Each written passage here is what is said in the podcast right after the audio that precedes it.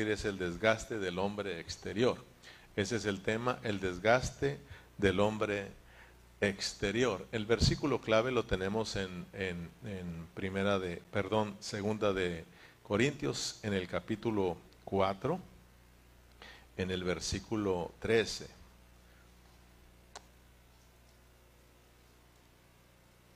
Versículo 16, ¿verdad? Perdón, versículo 16. Solamente vamos a ponerlo aquí para mirar que ese es nuestro versículo del día de hoy, el que vamos a desarrollar, pero ahí vamos a irnos para atrás, para adelante, para eh, desarrollar este, este hermoso mensaje. ¿Lo tienen todos? Si no, acá está, dice, por tanto, no desmayemos. Antes, aunque este nuestro hombre exterior se va desgastando, el interior, no obstante, se renueva eh, de día en día. Muy bien, entonces no se nos olvide lo que estamos estudiando en esta segunda carta a los Corintios y sobre todo el capítulo 4. Dijimos que el capítulo 4 es muy importante, podemos decir que es el más importante que el apóstol Pablo escribió en todas sus cartas. Todas las cartas de Pablo son muy importantes, muy interesantes, pero cuando uno estudia detalladamente el capítulo 4, es el más importante de todos los escritos del apóstol Pablo. ¿Por qué? Ya hemos explicado, porque el apóstol Pablo aquí nos presenta el propósito de Dios para con todos nosotros. Aquí Pablo nos presenta el ministerio del Nuevo Testamento. Amén, el ministerio del nuevo pacto. Y ya hemos venido aprendiendo que este ministerio del Nuevo Testamento es un compromiso no con la letra, sino que es un compromiso con el Espíritu. Amén. Entonces nuestro compromiso, nuestro servicio a Dios es desde acá, desde adentro. Es de, desde nuestro Espíritu donde mora Cristo como el Espíritu Santo. Es por eso, hermano, que cada cristiano, cada uno de los que estamos aquí, tenemos una responsabilidad muy seria delante del Señor, pero esa responsabilidad es acá adentro, en nuestro espíritu donde mora Dios. Por eso el apóstol Pablo siempre estuvo recordando y diciéndonos lo importante que es poner la mente en el espíritu, ocuparnos en el espíritu, caminar bajo el espíritu, ser guiados por el espíritu. Siempre él estuvo mencionando lo importante que es, hermano, eh, vivir por el Espíritu. Amén.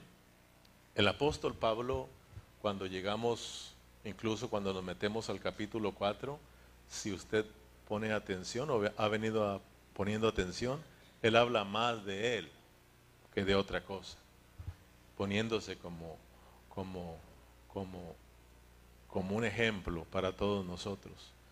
Eh, uno le llaman en el capítulo 4 o el capítulo 3, o desde que empieza la biología del apóstol Pablo, porque él habla más de su experiencia. Entonces, hermano, para transmitirnos que esto es una experiencia con Dios desde acá, desde adentro. Amén. Entonces, no se nos olvide pues que todas las cosas de Dios son espirituales. Diga conmigo, son espirituales. O sea que nosotros nos movemos en un ambiente espiritual. Todas las cosas de Dios son espirituales. Lo que estamos haciendo aquí es espiritual. Entonces, si nosotros entendemos que esto es espiritual, que el nuevo pacto es espiritual, entonces nosotros tenemos que tener mucho cuidado con nuestro espíritu. Tenemos que tener mucho cuidado con nuestra vida espiritual. Nosotros nos movemos en un ambiente espiritual donde no solamente hay espíritus buenos, sino que también hay espíritus malignos, hay espíritus de Dios, hay espíritus del diablo, hay espíritus que Dios usa para ministrarnos a nosotros, para bendecirnos, pero hay espíritus malignos que Satanás, el diablo, usa para que nosotros seamos alejados de la vida de Cristo. Por eso como cristianos, por eso como espirituales, nosotros tenemos que tener mucho cuidado con nuestro espíritu. Amén, hermanos. Eh, vaya a primera de Juan, vamos a dejar este versículo, luego regresamos, pero vamos a ir a primera de Juan para que mire que Juan, si uno lee a Juan y lee a Pablo, ellos, eh, ellos siempre estaban tocando casi lo mismo.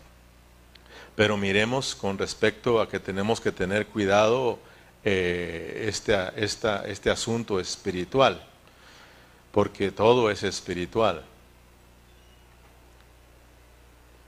Primera de Juan capítulo 4 versículo 1 dice, amados, dice Juan, amados, no creáis a todo espíritu. Prestemos atención. Dice, amados, no creáis a todo espíritu, sino probad los espíritus si son de Dios, porque muchos falsos profetas han salido por el mundo. Amén.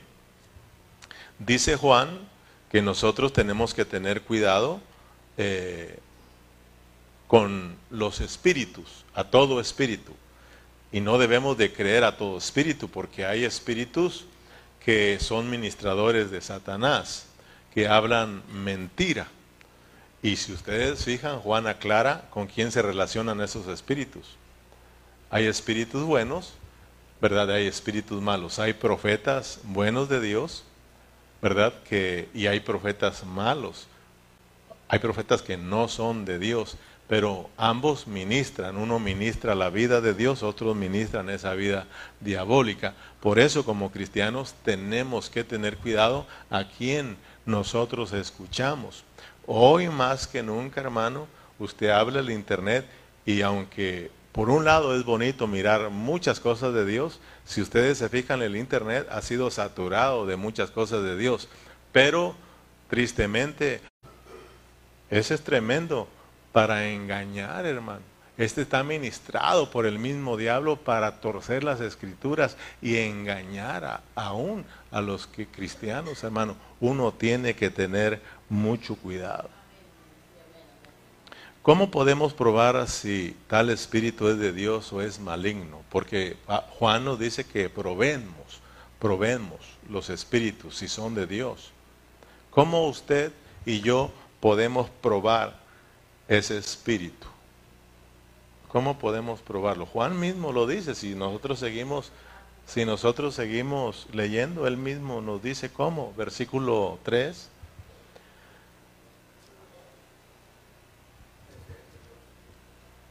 Oh, este es el, oh, estamos en el 2, ¿verdad? En esto conoced el Espíritu de Dios. Todo espíritu que confiesa que Jesús Cristo ha venido en carne es de Dios. Versículo 3. Y todo espíritu que no confiesa que Jesucristo ha venido en carne no es de Dios. Y este es el espíritu del anticristo, el cual vosotros habéis oído que viene y que ahora está en el mundo. Eh, en aquel tiempo había, bueno, como ahora también, ¿verdad? Había falsos, eh, falsos profetas que ellos enseñaban eh, que Cristo no había venido en carne. O sea, ellos decían, ¿cómo ustedes pueden creer esa mentira? ¿Cómo pueden creer que ese Dios grande, ese Dios santo, va a poder venirse y relacionarse con el hombre caído y pecador. Eso no puede ser, no pueden creer eso. Así enseñaban estos hombres, estos falsos profetas. Ellos decían que cuando, que cuando Jesús anduvo aquí en la tierra, su cuerpo no era como el nuestro. O sea, ellos empezaron a, enseñar que e, e, era algo, no sé, como ciencia ficción, según ellos, enseñaban, por eso decían que era como un fantasma Jesús, que no era real. Es por eso de que de repente nos ponen que Jesús cuando, cuando sus mismos discípulos lo comparaban con fantasmas, él se molestaba. Él mismo le decía, hey, yo soy, yo soy. Incrédulos, hombres de poca fe. Yo soy. Entonces, eh, ellos enseñaban de esta manera y aún estaban engañando a los cristianos. Entonces Juan dice, hey, no crean a todo espíritu.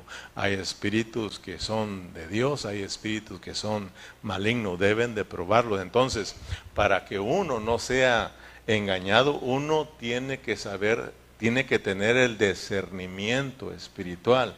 Y para eso hay que tener el espíritu bien ejercitado.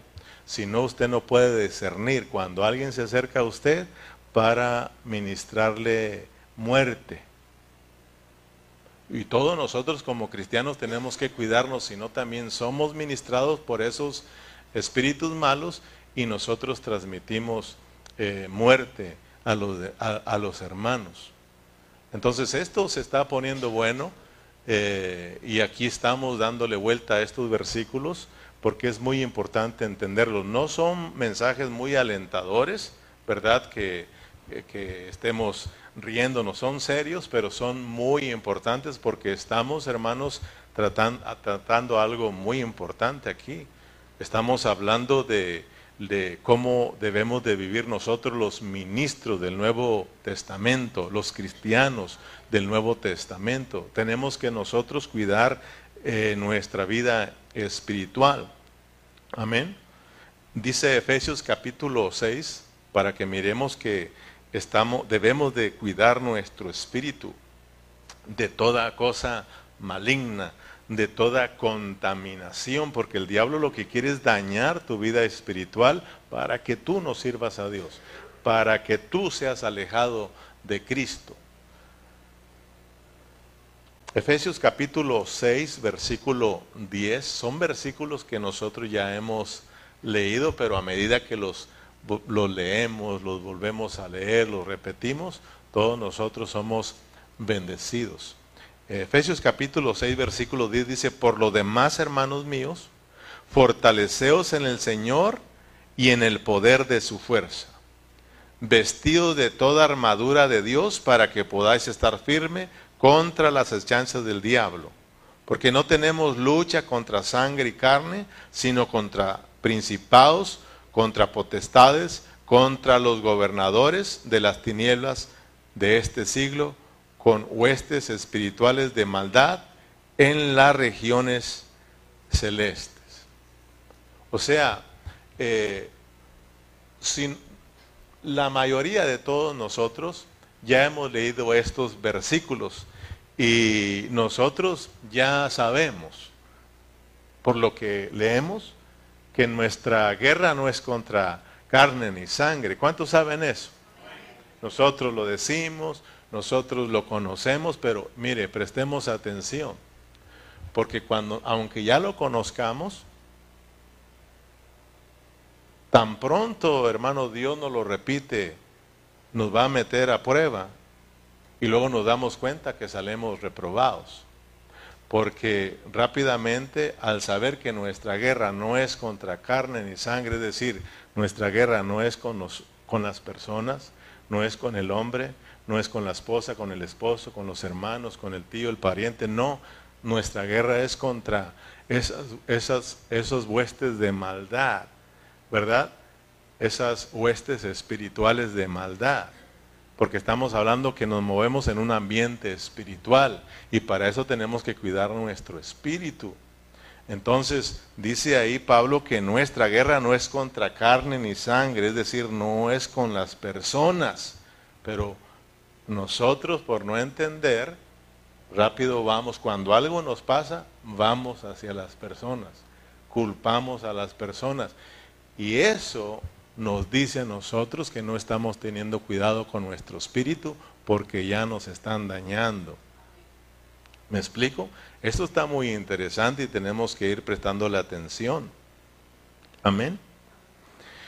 Por eso si nos brincamos al capítulo 7, pero de la segunda carta a los Corintios, allá más hacia adelante Pablo, después de decirnos que cuidemos nuestro espíritu, nos va a decir que lo cuidemos de toda contaminación porque se puede contaminar. A veces creemos que en el espíritu no podemos tener problemas. Claro que ahí fue el problema de toda la caída del hombre. Ahí tenemos que tener cuidado porque si nuestro espíritu es dañado, si nuestro espíritu es contaminado, todo nuestro ser es contaminado y surgimos apartados de la verdad, apartados de la vida, apartados de Cristo. Y por eso muchos hermanos andan, eh, hermanos, apartados de Cristo, alejados de Cristo porque no han cuidado su espíritu. Que Dios nos ayude, hermano, a tomar esta palabra muy dentro de nuestro espíritu y con mucha seriedad. Si no, tú vas a ser un cristiano que siempre vas a estar sufriendo las consecuencias, hermano, y culpando a todo mundo. Amén. Así que, amados, puesto que tenemos tales promesas, limpiémonos de toda contaminación de carne y de espíritu, perfeccionando la santidad en el temor de Dios. Si uno no entiende este versículo, pues uno dice, ¿qué dice Dios? ¿Verdad? Así que, amados, puesto que tenemos tales promesas que ya las vamos a ir estudiando porque tenemos que brincarnos al capítulo 5 y capítulo 6 para entrar a lo que Pablo está hablando aquí, pero ya de una vez nos están avisando que tenemos que tener cuidado con nuestra parte espiritual. Dice, así que amados, puesto que tenemos estas promesas, limpiémonos de toda contaminación de lo que es carne y de espíritu. Cuando dice carne y espíritu, son dos áreas en las que tenemos que nosotros cuidarnos. Cuando habla de toda carne, está hablando de todas las cosas materiales, de todas las cosas de este mundo que han sido degradadas y de eso terrenal, porque, porque si no nuestra mente rápidamente es distraída, ¿sí o no? Y empezamos a pensarnos en, en, qué cosas tenemos que trabajar, tenemos que descansar, traemos problemas, trabajo, etcétera. Podemos estar pensando mucho las cosas de aquí de abajo y luego nos roban la bendición de Dios. Amén. Por eso tenemos que poner nuestra mente en el Espíritu. Solo ahí está la vida. Si lo ponemos nuestra mente, en Romanos 8 Pablo lo dice, si ponemos nuestra mente en la carne, ¿verdad? En la carne, en las cosas de la carne, entonces hay muerte espiritual. Por eso estas reuniones son muy importantes de que tengamos mucho cuidado. Amén. Entonces, regresemos a 2 de Corintios capítulo 4, versículo 13. Todos nosotros como cristianos tenemos que tener mucho cuidado de que nada nos enfríe el amor hacia Dios. Acuérdense que estamos viviendo en un tiempo en que dice que por haberse multiplicado la maldad, el amor de muchos se enfriará. No tienes que permitir que ninguna cosa enfríe el amor de, nosotros hacia Dios o enfríe el amor de Dios que está dentro de nosotros. Al contrario, tiene que ese amor ir creciendo, tiene que estar esa llama del amor encendidas. Amén. Pero teniendo el mismo espíritu de fe, conforme a lo que está escrito, creí por lo cual hablé, nosotros también creemos, por lo cual también hablamos. O sea, fíjese, Pablo mismo nos dice que tenemos que tener cuidado con nuestro espíritu y nos da la clave de cómo podemos cuidar nuestro espíritu. ¿Cómo? Dice Pablo que no, por, dice, pero teniendo el mismo espíritu de fe. Conforme a lo que está escrito, creí, por lo cual también hablé nosotros también creemos, por lo cual también hablamos. Ese espíritu de fe, hermano, no se quebre mucho la cabeza buscando a ver qué otro espíritu es, no, hermano. Cuando Pablo dice el espíritu de fe, está hablando de la de nuestro espíritu regenerado. Está hablando de nuestro espíritu que se ha mezclado con el Espíritu Santo. Está hablando de nuestro espíritu donde mora el Espíritu Santo de Dios. Ahí mora Cristo, hermano, y ahí mora la fe. Cristo es la fe. Todos nosotros recibimos el Espíritu Santo, recibimos a Cristo como el Espíritu y recibimos la fe. Tenemos el mismo espíritu de fe para creerle a Dios. Entonces, cuando nosotros, hermano, estamos ejercitando nuestro espíritu continuamente, nuestra fe es fortalecida, nuestra fe se desarrolla y nosotros creemos lo de Dios y hablamos de Dios y no caemos en el engaño.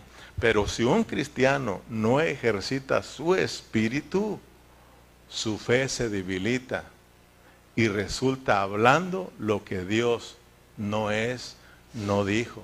Y es por eso que enseguida tenemos un problema serio en nuestro espíritu. Somos apartados de Cristo, perdemos el disfrute de Cristo, perdemos la vida y entramos en una esfera de muerte, de separación, hermano, y eso es bien triste. Amén. Otra de las cosas que también tenemos que creer y tenemos que hablar es de que para que la vida fluya y sea expresada en nosotros es necesario el desgaste del hombre exterior. Es otro, que nos, otro asunto que nosotros tenemos que creer y que también tenemos que estar declarando y hablándolo. Que si nosotros sufrimos el desgaste en nuestro hombre exterior, por supuesto que el hombre interior se va a ir renovando día con día. Amén, hermanos. Si nosotros no sufrimos el desgaste en el hombre exterior, el hombre interior, hermano, no va a poder ser renovado. Es decir, no vas a poder tú experimentar un cambio de vida. No vas a experimentar una transformación y en vez de parecernos a Dios, vamos a parecernos al diablo. Y, vea que hay, hermanos que siendo hijos de Dios se transforman y actúan como diablos. Y eso es bien triste, hermano. Eso es bien triste. Yo lo he mirado, yo lo he experimentado. De tener hermanos que dicen que me aman, se han vuelto mis enemigos. Y de repente me odian y desean lo mal para mí. Eso es bien triste, hermano. Uno puede mirar uno tiene que tener mucho cuidado.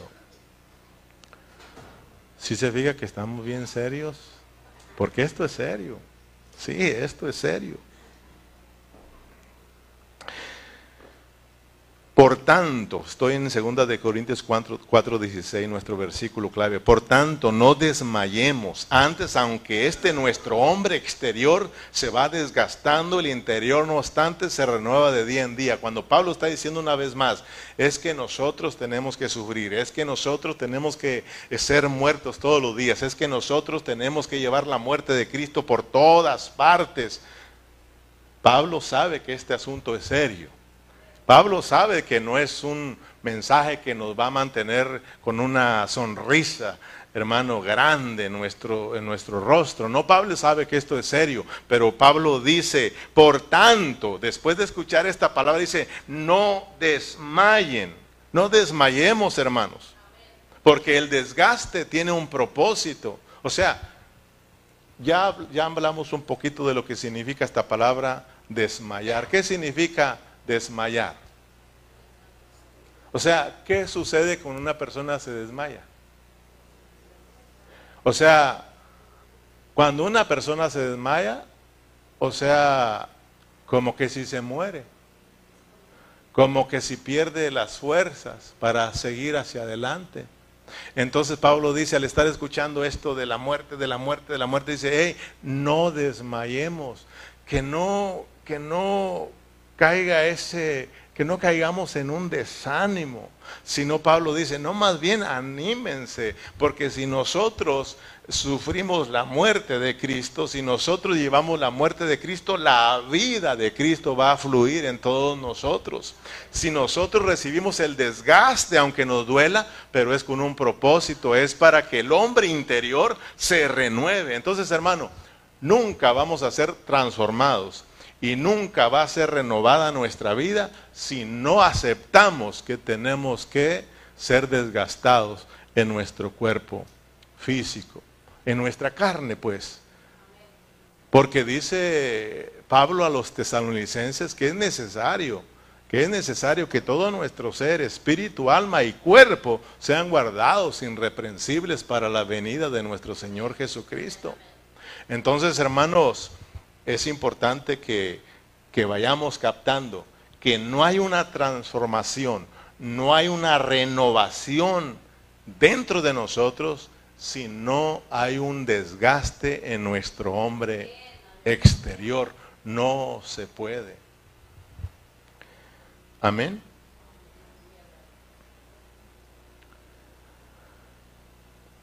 Entonces, estas palabras no tenemos que tomarlas sola a la ligera o livianamente, porque aprendimos, nuevamente lo digo, que tan pronto Dios nos está enseñando esto, nos va a meter a pruebas. ¿Cuántos creen? ¿Cuántos están conmigo?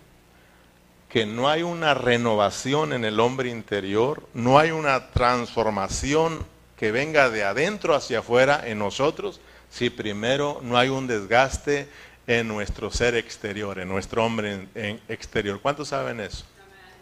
Fíjate bien, tan pronto salgas allá afuera, Dios nos va a poner a prueba a ver si nosotros ya lo hemos entendido. Espero que no salgamos reprobados, hermanos. Como dijimos que soberanamente Dios va a permitir cosas negativas, asuntos negativos para que de esta manera funcione el propósito de Dios en nuestras vidas. No crea que solamente entró la vida, que es algo positivo en nosotros. Dios también te dejó ese cuerpo, porque Dios lo necesita para que se produzca la luz, para que se produzca la vida. Pero ahora estamos entendiendo qué es lo que Dios quiere hacer con el cuerpo. Y todo ya aprendimos en nuestro seminario que nosotros somos espíritus, acuérdense, y que nos dieron un cuerpo para recibir el trato de Dios aquí en la tierra, para que nosotros alcancemos la salvación de Dios aquí en la tierra. Entonces uno tiene que saber, ah, ya sé qué es lo que Dios quiere hacer conmigo. Entonces vas a ver que las cosas son diferentes en la vida cristiana. Amén. Miremos el contraste de palabras desde el capítulo, desde el versículo 7, Berna, para que vea y pongamos atención para que usted se anime y vea que es importante lo negativo. Amén. Para que Dios cumpla su propósito en nuestras vidas. Por tanto, no desmayemos. Versículo, perdón, versículo 7. Pero tenemos este tesoro en vasos de barro para que la excelencia del poder de Dios, para que la excelencia del poder sea de Dios y no de nosotros. Versículo 8. Que estamos atribulados en todo, mas no angustiados, en apuros, mas no desesperados,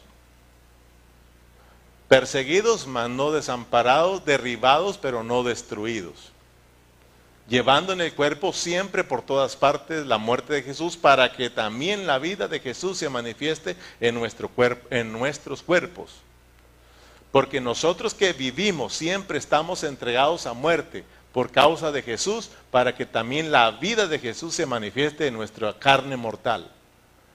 De manera que la muerte actúa en nosotros y en vosotros la vida.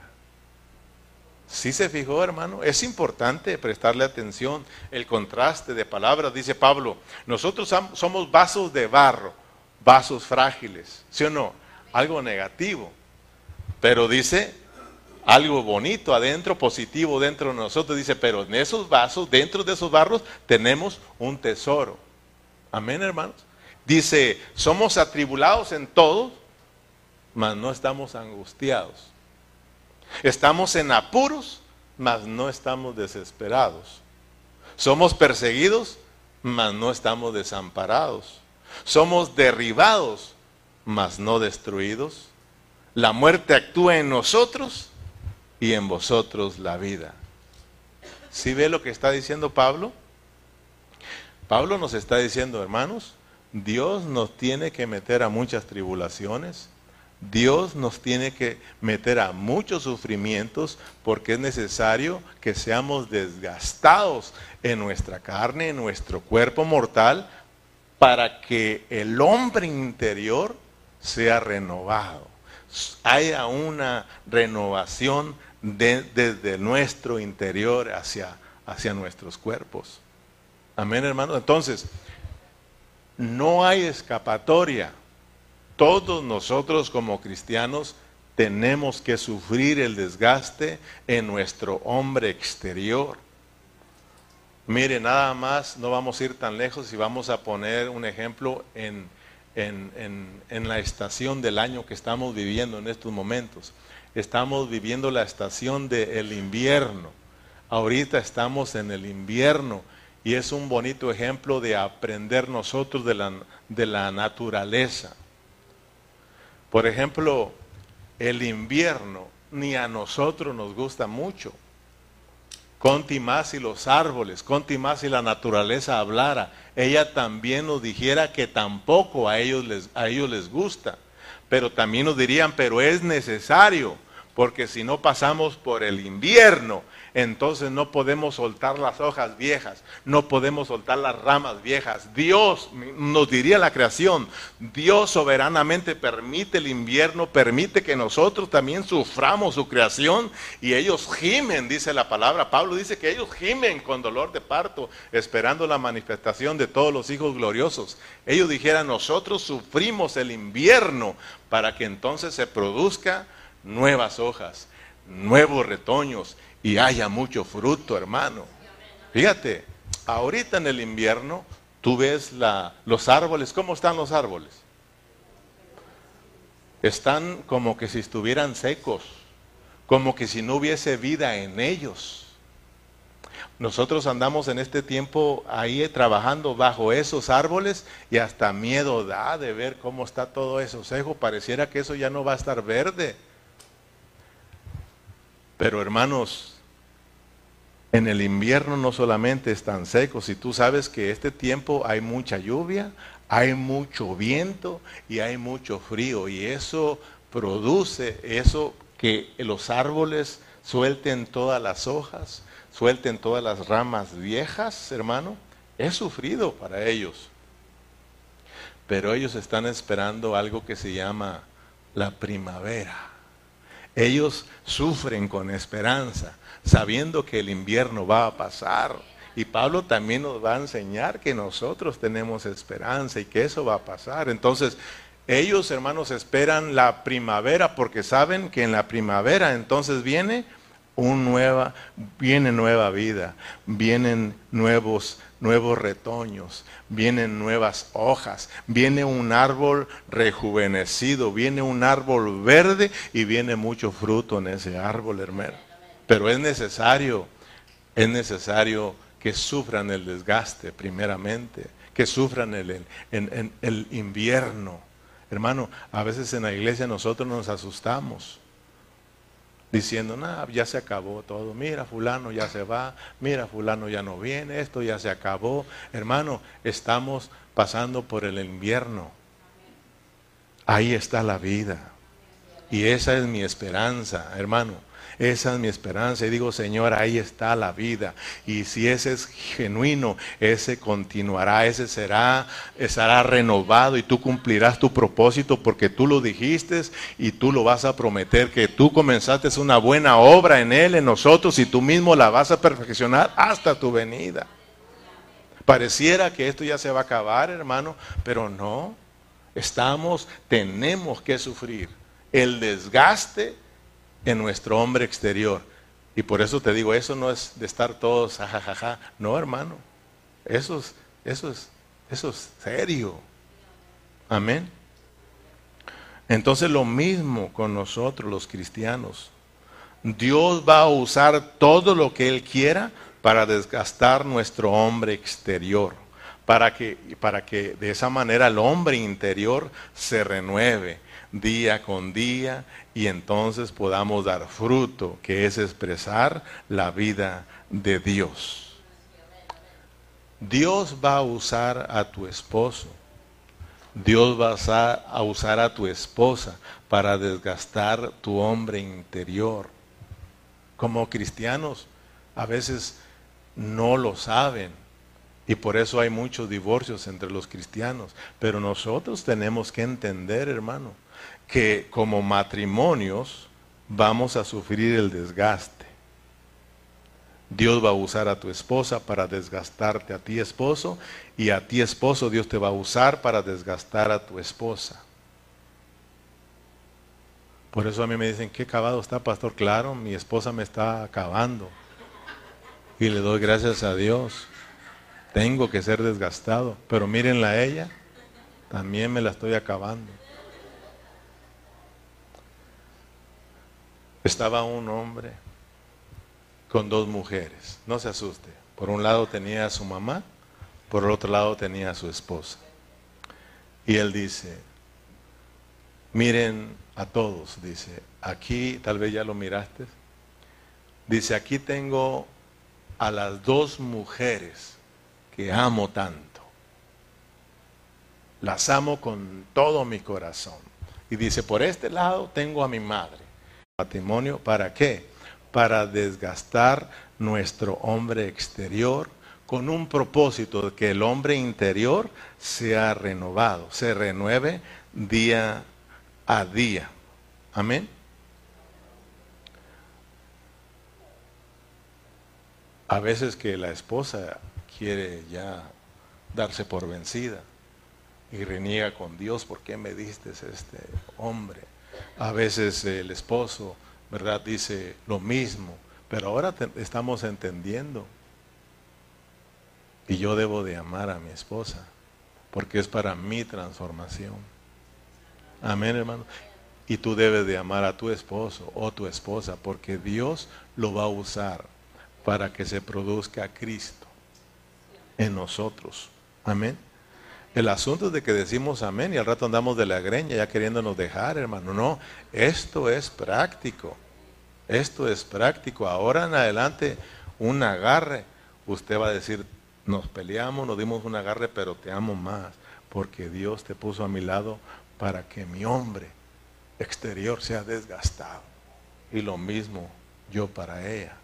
Y de esa manera nos aguantamos, porque sabemos que hay un propósito en el matrimonio. Y una vez desgastado se va a producir la vida en nosotros y va a haber muchos hijos gloriosos para Dios, hermano. ¿Me explico? Entonces, no solamente Dios va a usar el matrimonio, sino que también Dios va a usar a tu amigo, va a usar a nuestros vecinos, va a usar a nuestros compañeros de trabajo, a nuestros compañeros de escuela, aún va a ser a nuestros patrones, a nuestros maestros de escuela, los va a usar para desgastar nuestro hombre exterior. Cuando uno lo sabe, uno da gracias por los compañeros de trabajo. Mire, yo como mayordomo, yo puedo correr al que no me guste. Y hace poquito había uno ahí que me estaba desobedeciendo y dije entre mí, lo corro mañana. Y me traigo otro y Dios me dice, yo no te he corrido a ti y eres siervo inútil. Ese te lo puse para que seas, para que seas ah, desgastado. Y yo le digo, entonces lo dejo, no lo corro. Y yo lo llamé y yo le dije, te iba a correr. Fíjate, hermano, te iba a correr por esto y por esto. Y donde quiera que hagas esto te corren, pero yo te voy a dar otra oportunidad. Porque Dios es un Dios de oportunidades. Te voy a dar una oportunidad. Y, yo sé que estás aquí porque Dios quiere tratar mi vida. Todos ellos saben que yo soy cristiano. Y ahí anda.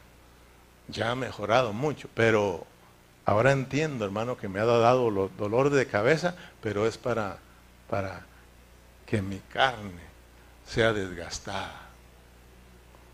Y tengo también pues a mis supervisores y también, hermano, usted también los tiene, entonces ahora ya está agarrando la onda.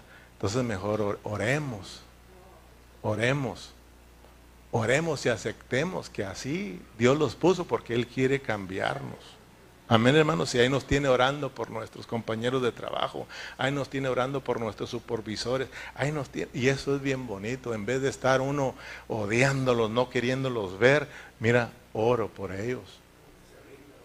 Amén. Y de repente uno puede mirar cómo Dios a ellos los cambia. Y de repente no los mire que de repente ya, ya fueron a la iglesia. Y que ya se convirtieron. brota la vida, hermano. Entonces, hermano, fíjate que no solamente Dios va a usar a tus vecinos, a tus amigos, compañeros de trabajo, de escuela, patrones, etcétera. Dios va a usar a nuestros mismos hermanos en Cristo. Dios va a usar nuestros mismos hermanos en Cristo para desgastar nuestro hombre exterior. ¿Cuánto lo creen? Espero de que al salir de aquí, si alguien te hizo algo, no la lleves con él, hermano, porque entonces solamente nos quedamos con la letra, hermano, y nos meten a la experiencia y bien reprobados. ¿Cuántas veces no lo hemos dicho, hermano? Allá afuera, Dios te va a decir, a ver cómo andamos, a ver si aprendiste. Y ya sea que te ponga a tu amigo, a tu vecino, a tu pariente, a tu esposo, a tu esposa, a uno, un hermano en Cristo y te haga la vida pesada, a ver qué vas a hacer. A ver si le dices, Señor, gracias por mi hermano, porque este hermano sí me está desgastando para que la vida tuya crezca en mí para que yo sea transformado. Si ves, hermano, lo importante que es la iglesia, lo importante que es los hermanos. Ya hemos dicho una y otra vez que no va a haber transformación si no amas a los hermanos. No va a haber transformación si no vienes a la iglesia. No esperes ser transformación en tu caso apartado de los hermanos. No, güey, José, no se puede. Aquí es de la única manera en que nosotros vamos a ser transformados. Aquí es donde, hermano, el hombre exterior va a ser destruido. Aquí, hermano, ¿cómo la ves? ¿No hemos dicho que aquí es como la arca de Noé? Que aquí apesta, hermano. Pero aquí nos vamos a salvar. No hay otro lugar donde te salves si no es la iglesia, si no es Cristo, hermano. Cristo es la iglesia, ¿sí o no, hermano? Y nosotros somos Cristo. Noé aguantó la pestilencia, aguantó a sus nueras.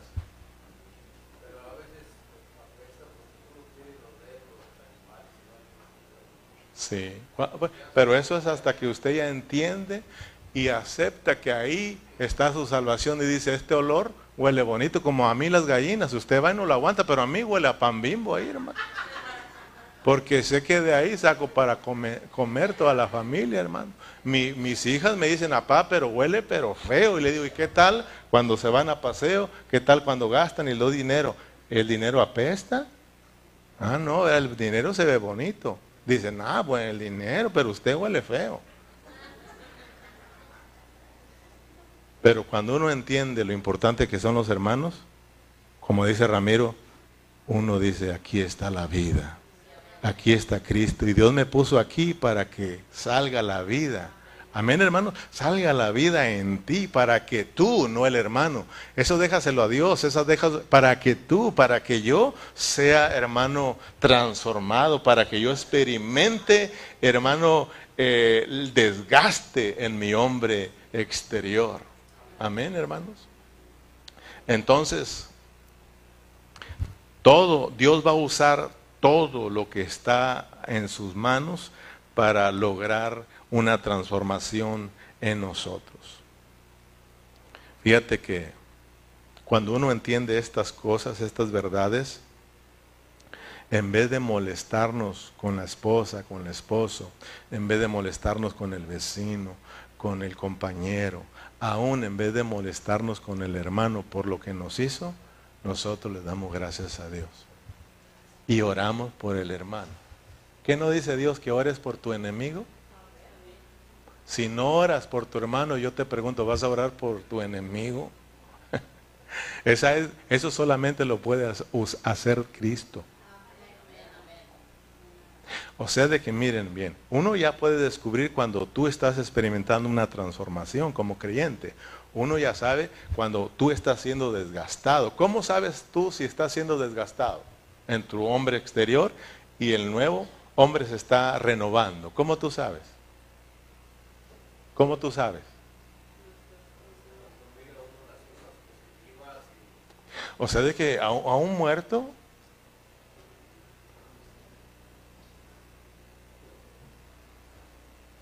él no dice nada. Le saca la mano y le sacas el dinero. Es más, hasta ni te mira, cierra los ojos. Porque si, lo, si los abre, tenemos problemas, salemos corriendo. Sí, si pudiera hablar, dijera, estoy muerto. O sea, el muerto está muerto. Cuando uno siente cuando uno reniega, cuando uno aborrece, cuando uno odia, es síntoma de que tú no estás siendo desgastado y tu hombre interior no está siendo renovado. Eso significa que estamos todavía vivitos y coleando. Dios lo permite para mostrarte que a ti y a mí nos falta ser hermanos, ser desgastados. Hermano, para eso te dejaron tu carne, para que tú te vuelvas a Dios. Por eso tú y yo la regamos. ¿Quién de aquí no la riega? ¿Por qué tú puedes juzgar y culpar a un hermano si tú también la riegas? Tenemos que aceptar que estamos en una transformación y que todos necesitamos el desgaste de nuestro hombre exterior, hermano. Porque ¿cómo me voy a enojar contigo que me ofendes si yo, hermano, ofendo a otro? ¿Cómo tú te vas a enojar porque te ofendieron si tú también ofendes a otros? Tenemos que entender pues que necesitamos todo de Dios, hermano. Amén, hermanos. Y entonces las cosas van a cambiar. Mire lo que dice el, este hombre sabio. Este era sabio, hermano, el que escribió los proverbios. Mire Proverbios capítulo 27, versículo 17 y lo vamos a estar ya cerrando.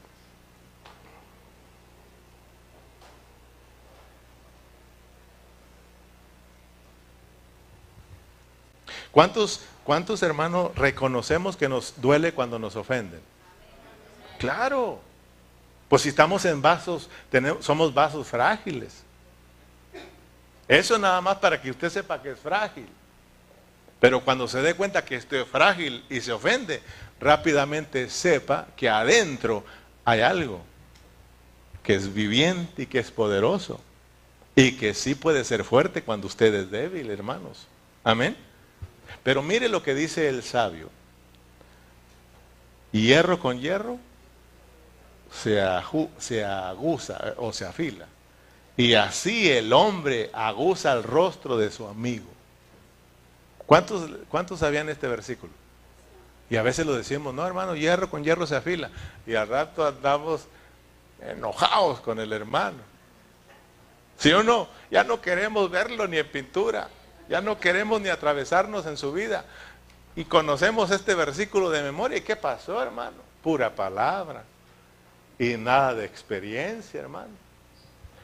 Dice el sabio que el hierro con hierro se afila, hermano. Cuando usted agarra el cuchillo y, agarra, es fierro, ¿no? Y agarra la lima, que es fierro, y le da.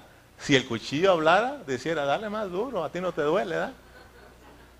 Pero tú sabes que entre más lo talles, más filoso se pone, hermano. Pues dice así el hombre, ¿verdad? Se pone filoso, dándose roces con otro, hermano. Mira lo que dice la traducción Dios habla hoy. Y el hierro se afila con hierro y el hombre con otro hombre. Este está más claro, ¿verdad? Dios habla hoy, traducción. El hierro se afila con hierro y el hombre con otro hombre. O sea, entre hermanos, dándonos rozones y dándonos codazos, es como nos vamos a afilar, hermano. De repente cuando alguien te da un llegue, hermano, sepa que es para que ese pico que tú también tienes, para que sea desgastado, hermano. ¿Sí o no? O sea, de que las piedras más bonitas y más lisitas y que te llevas mucha casa para ponerlas de decoro en tu casa, hermano, son las que están en los ríos, son las que están al, borde del mar, en la orilla. Pero ellas sufrieron un desgaste por tantas rocas, unas con otras, unas con otras, golpeándose, y tú las, no, no pienses que así estaban, hermano. En nosotros hay algo, hay algo brilloso, precioso, rico dentro de nosotros, que es la vida de Cristo, pero para que la vida de Cristo salga, tiene que este cuerpo desgastarse. Este hombre exterior se tiene que desgastar, hermano. Amén, hermanos.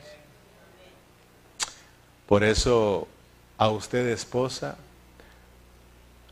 y a usted esposo, Dios nos dio una esposa como un oro, ¿verdad? Como una preciosa joya pero no la da en bruto. Sí, adentro hay algo precioso que tenemos que irla desgastando, trabajando, hasta que salga el oro precioso. A las esposas le dio un bruto sin oro. No, no se crea. También su esposo tiene, eh, tiene oro ahí, pero está bruto también. Amén, hermanos. ¿Cuántos están agarrando la onda? Sí, mire, la, ya estudiamos la primera carta de Corintios. ¿Cómo miró usted la iglesia en Corintios en la primera carta? ¿No lo miró llenos con problemas? Una iglesia llena de problemas, todos peleados, todos divisivos, carnales, niños en Cristo. Pero lo vas a ver, ¿eh? En la segunda carta a los Corintios, una iglesia transformada, una iglesia renovada, una iglesia que volvió a Cristo y expresa la vida de Cristo, hermano. Entonces no te preocupes por los problemas, hermano. Gracias a Dios que Dios me ha ayudado, hermano. Fíjese que pastor, aquella persona ya no quiere, qué bueno que no me quiera. No quisieron a Cristo. Dios está trabajando, hermano. Tú me ofendes y yo te ofendo, hermano. Eso es para nuestro desgaste. Si lo entendemos todos, todos vamos a descansar. Y si no entiendes, entonces te van a apretar más duro. Hay hermanos que dicen, ¿sabe qué? Me voy de esta iglesia. Y yo me río y digo, ¿a dónde va a ir? ¿A dónde va a ir que no le den duro? Te van a dar más duro. Ay, es que usted no me quiere que me vaya. Hermano, puedes irte cuando quieras. No te estoy corriendo. Porque luego, ¿ya viste? El pastor me corrió, nos corrió. Vamos, hermano, por favor, si te quieres ir, vete, hermano. Pero quiero que sepa que le van a dar duro. Más duro que aquí, hermano. Porque Dios quiere y va a cumplir su propósito en nosotros. Más vale malo por conocido. Hasta el dicho mismo lo dice, hermano. ¿Quién es bueno de aquí? Entonces, ¿por qué estás tan molesto conmigo? Tenemos nosotros que saber para qué estamos acá. Amén. Terminamos. Mira, en la próxima reunión vamos a ir avanzando más y vamos a descubrir qué es verdaderamente sufrir por causa de Cristo. Y porque hay sufrimientos que no son por causa de Cristo. Pero eso lo miramos en la próxima reunión. Amén. Ponte de pie. Mis hermanos, antes de que se vayan, Solo quiero que aclaremos algo, porque somos tan fáciles para distorsionar el mensaje y no quiero que esto suceda con nosotros. Con todo esto no estoy diciendo yo que vamos a soltar ofendiéndonos todos unos con otros. Alerta, amén. Porque si no, entonces pues hay que darle, hay que desquitarnos, ¿no? No, yo no estoy diciendo eso, hermano. Van a su, surgir cosas entre nosotros que Dios las va a permitir, ¿ok? Y a veces van a surgir sin que nosotros lo queramos. Amén. ¿E-, e-, ¿Estamos eh, de acuerdo, hermano? No usted va diciendo, no, ya el, pastor ya nos dio puerta libre para que entonces nos soltamos unos con otros, porque entonces Dios tiene un propósito. No, no, no. No, no, no. Eh, es por eso que aquí delante de Dios, hermano, yo quiero ser el primero en pedirles perdón si por lo que yo he hablado acá les he, les he ofendido, porque yo soy el que hablo más acá. Y acá yo más la riego entonces. A medida que usted se venga para acá y hable, usted también va a regarla mucho y ofender a muchos. Entonces, no la agarren conmigo. Dios le puso a este pastor para desgastar su hombre exterior y Dios me puso en esta congregación para que también mi hombre exterior sea desgastado. Entonces mejor amémonos y mejor aprendamos a perdonarnos. Amén. Y aprendamos en que todo lo que pase aquí dentro de la iglesia, Dios lo hace con el propósito de que todos juntos demos a luz a Cristo. Amén, hermanos. Entonces, ¿cuántos perdonamos a nuestros hermanos? Para desgastarlo. No te creas bueno, hermano. Todos nacimos en este cuerpo de muerte, caídos, alejados de Dios, y somos los que más necesitamos de Dios. Y no tenemos que renegar en contra de Dios. El hombre que fue sin pecado ese Cristo que era sin pecado, era puro, limpio, Dios lo quebrantó y lo mandó a la cruz. Allá en la cruz, el Señor que dijo, ¿por qué la traes conmigo? El Señor renegó con todos y les dijo, los odio a todos, los religiosos y a todos los que me están matando aquí, no. Dice que ahí Él no abrió su boca. Él no abrió su boca. Si la abrió, ¿para qué la abrió? Señor, fíjate lo que dijo el Señor, perdónalo, porque ellos no saben lo que hacen. El Señor Jesús sí sabía lo que Él estaba haciendo y lo que Dios estaba haciendo, hermano. Hay veces que los hermanos actuamos sin saber, pero tú sí tienes que saber que Dios tiene un propósito en nuestras vidas. Si nosotros eh, actuamos de esa manera, no tendremos problemas. Cuida tu espíritu, cuida tu corazón, hermano. Cuida tu corazón, no permitas que nadie venga y te meta basura. Tu corazón no es basurero, hermano. Hay gente que se deja meter basura, basura, y viven en la suciedad, hermano. Viven amargados, menospreciando, hermano. No te dejes ministrar de esa manera. Tu corazón es para que solamente fluya la vida de Dios. ¿Qué nos dice la vida? ¿Qué nos dice, perdón, la palabra del Señor? Guarda tu corazón. Cuida tu corazón porque de él mana la vida. Tu corazón le pertenece a Dios. No dejes que en tu corazón entre basura, hermano. Cierra tus ojos. Padre Celestial, aquí estamos.